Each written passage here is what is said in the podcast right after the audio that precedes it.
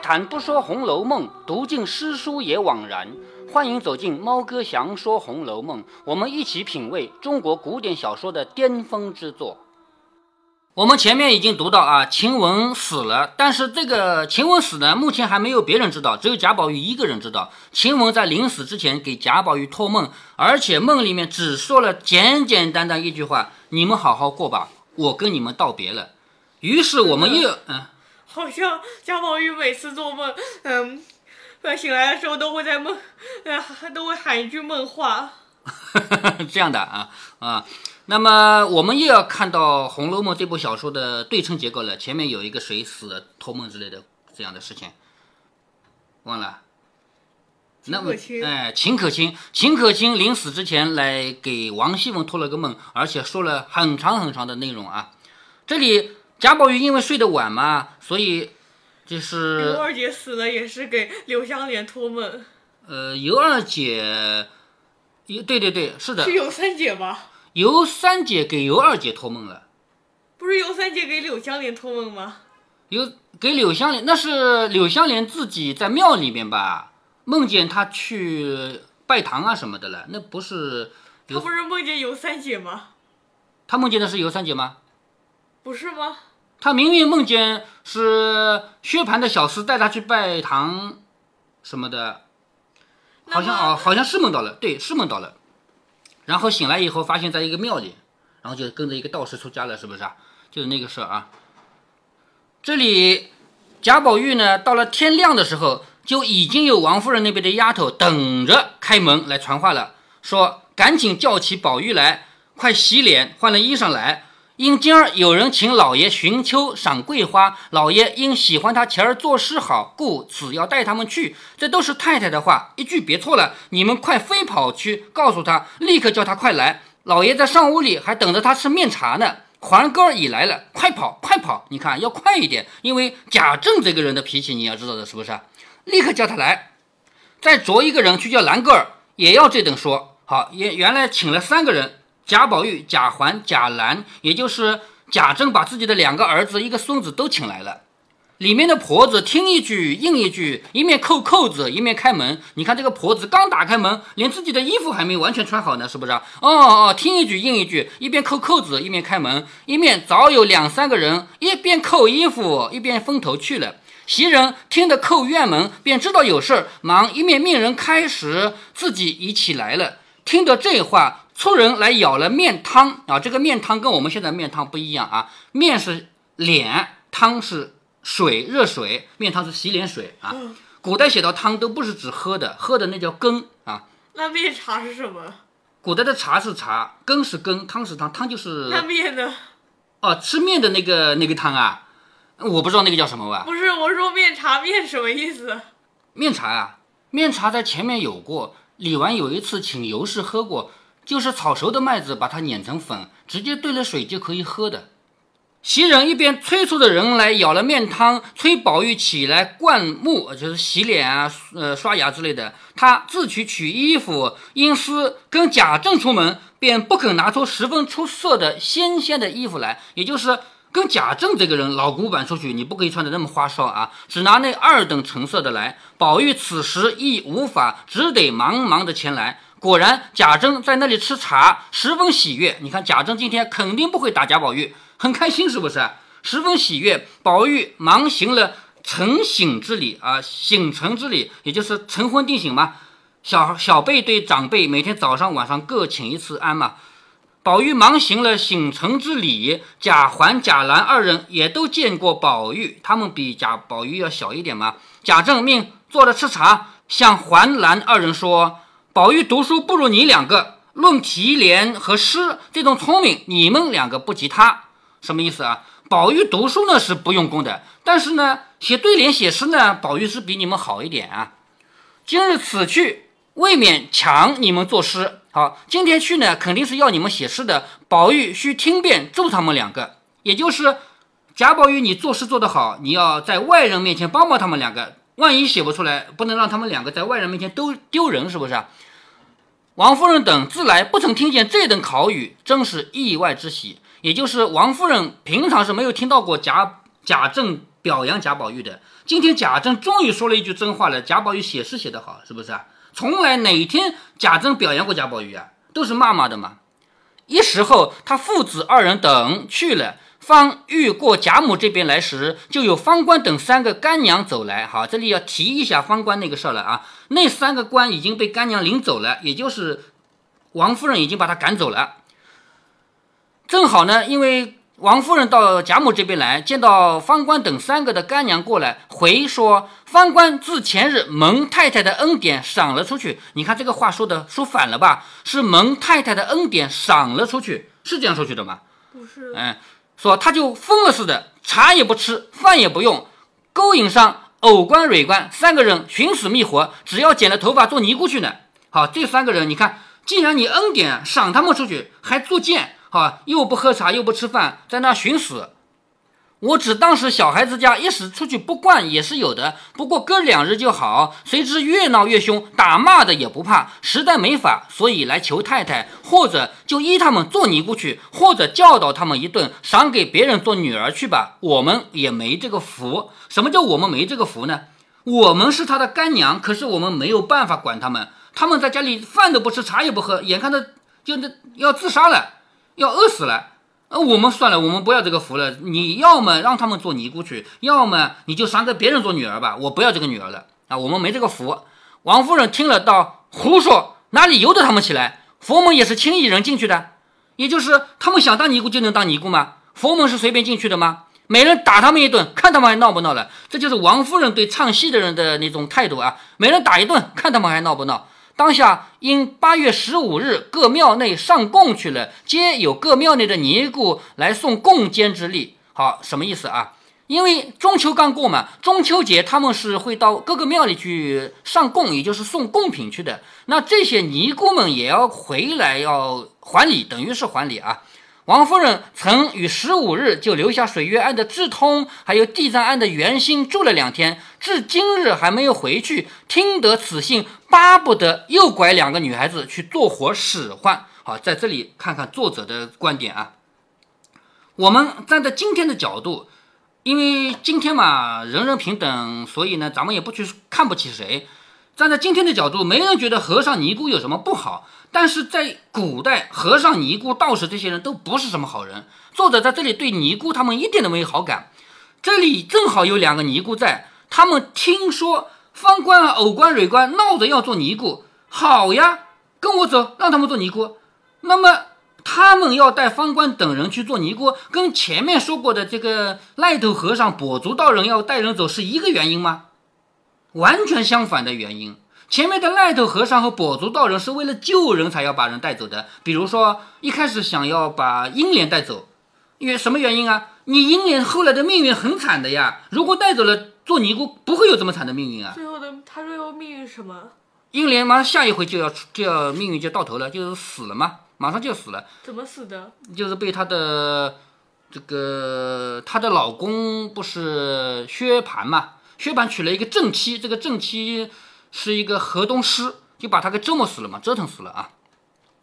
所以他要带英莲走的原因是要救英莲，他也想把这个贾瑞带走，是不是也为了救贾瑞啊？后来还把那个柳湘莲带走了，也是救了柳湘莲吧，对不对？为什么救了他？柳湘莲那个时候也不就不也是生不如死吗？自己就是因为尤三姐之死，自己没有办法走出人生的低谷啊。这个时候，那个道士把他带走了呀。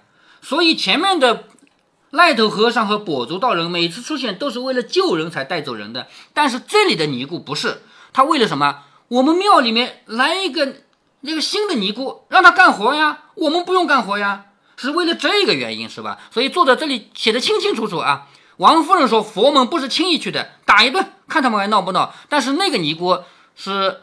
巴不得又拐两个女孩子去做活使唤，于是对王夫人说：“咱们府上到底是善人家，你看说话说的好听啊，咱们府就是贾府啊，贾府上到底是善善就是善良嘛，善良的人家，因太太好善，所以感应的这些小姑娘们皆如此。你看这个话说的多么好听啊！她们小姑娘们为什么想当尼姑啊？因为你好善呀，因为你是好人呀，你把她们感动的去当尼姑去了呀。”这个话说的，王夫人听了肯定很开心啊，是不是啊？虽说佛门轻易难入，也要知道佛法平等。好，你刚才说过了，佛门不是随便进去的，但是你要知道佛门平等嘛，佛门对于任何人来说都可以进去的嘛。我佛立愿，原是一切众生，无论鸡犬，皆要度他。我们佛门说了，不管是什么高贵的人还是低卑的人，我们都要度他。无奈迷人不行，可是有些人他不需要我们度，他自己不行。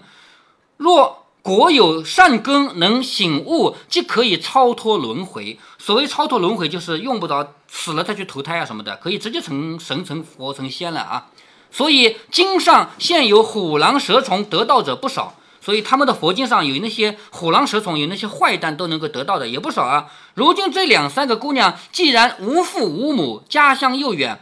他们既经了这富贵，又想从小命苦，入了这个风流行次，将来知道终生怎样，所以苦海回头，出家修修来世，也是他们的高义。高义就是他们的好意。你看这个菩呃这个尼姑说的话，他们因为自己原来出身很低，所以到我们家来享受了富贵以后呢。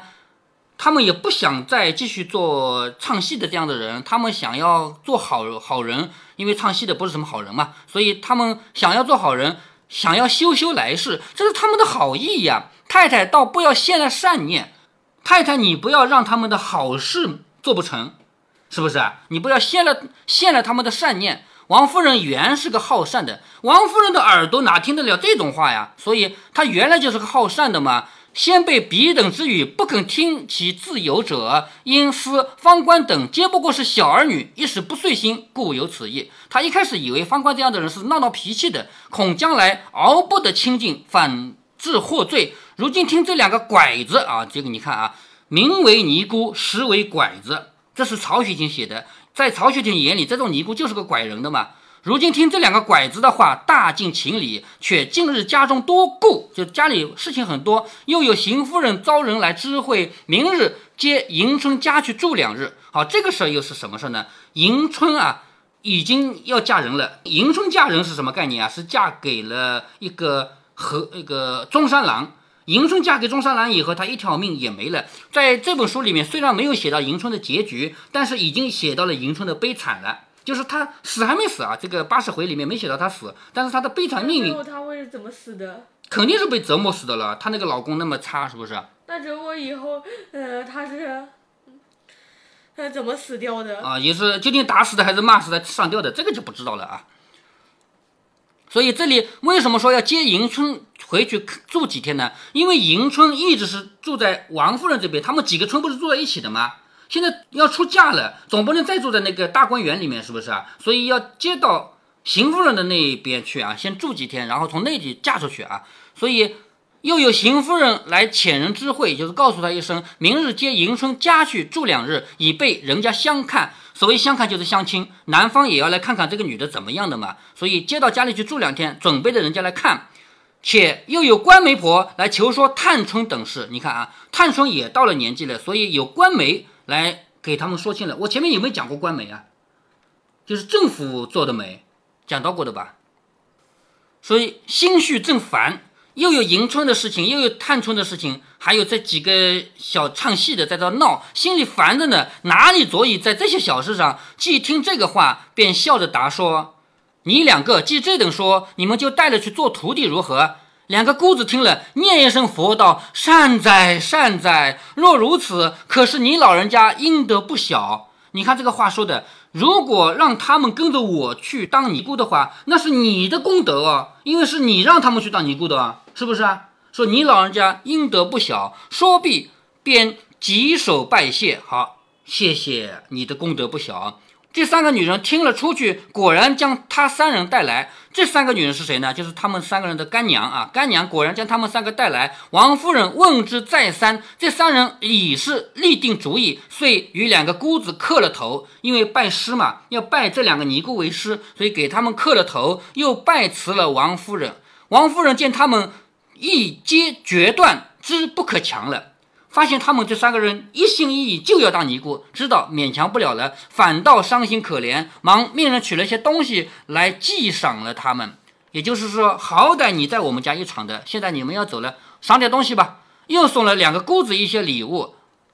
从此，方官跟了水月庵的智通、蕊官、藕官两个跟了地藏庵的圆心，各自出家去了。再听下回分解。好，第七十七回到这儿就结束了。这一回讲的是俏丫鬟抱屈腰风流，这个丫鬟晴雯委屈的含冤死了，叫俏丫鬟抱屈腰风流。美幽灵斩情归水月，三个官情断了，去了尼姑庵里当尼姑。但是这三个村绝对不是自己愿意当尼姑的，实在是因为受了无大无比大的屈辱，好好的被赶走了。你像方官这个人。我们就知道他的性格多么心高气傲。另外两个官虽然没有太多的正面描写，但是我们也知道他们这这些人其实心就比较的，就是心里比较孤高。这样的人被委屈了、被冤屈了，赶出去是有寻死的心的。所以呢，实在没有办法，就做了尼姑。下面第八十回的回目是这样的啊：老学士闲真鬼话词。如果我不给你看字，什么叫鬼画词？你一听第一感觉是什么？不知道。鬼画是什么意思？如果第一感觉啊，不要看字，就是很差的东西。哎，鬼话连篇是不是？这里就有鬼话连篇的意思啊。但是写下来呢是这样写的：鬼话两个字是褒义词，是指什么呢？是指女孩子长得很漂亮叫鬼话。但是他为什么不说漂亮，不说美丽，不说动人，他要说鬼话呢？其实就是。告诉你，其实就是鬼话连篇，知道吗？这个老学士是谁呢？贾政。贾政这个人闲来无事，没事找事，来，大家写诗，写诗，写什么诗啊？写鬼话词。鬼话是谁呢？是一个女的将军。古代女的不打仗啊，但是也有个别情况下，比如说穆桂英吧，比如说花木兰吧。穆桂英是假的啊，是后人编的啊。花木兰总是真的吧？穆桂英什么？穆桂英就是一个元帅呀。他们整个家族所有女人都上阵打仗的，都是个很厉害的这个将军，还有什么杨门女将，姓杨的人家那么多女的将领，这些都是后人加的戏啊。呃，说实话，那个花木兰究竟是不是真的，现在没法考证啊。但是一般认为花木兰是真的啊。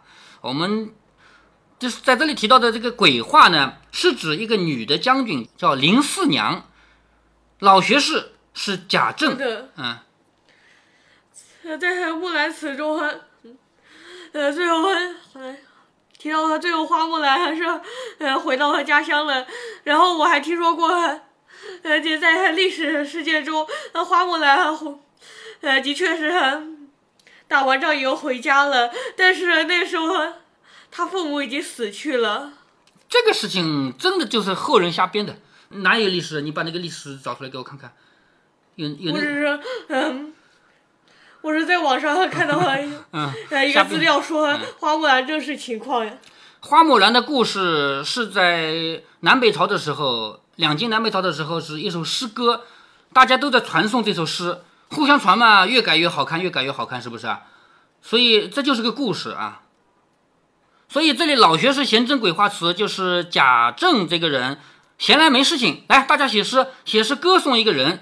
叫林四娘，林四娘她被封为鬼画将军，因为她长得可爱。我是我们说过啊，鬼画这个词语的意思是女孩子长得漂亮啊。下面痴公子杜撰芙蓉蕾，痴公子贾宝玉，杜撰就是随便写，写了一个芙蓉蕾。蕾是什么呢？蕾是写给死人的文章，叫蕾。芙蓉是什么呢？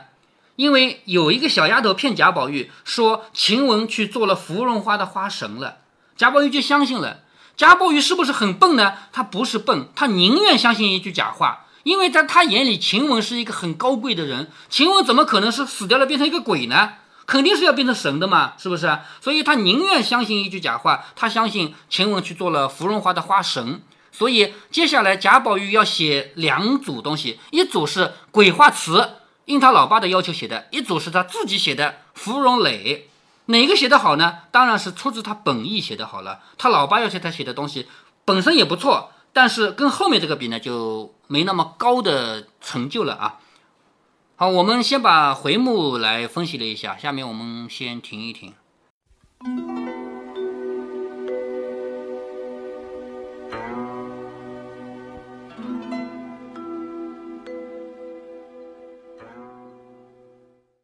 方官、蕊官、偶官这三个官出家为尼了。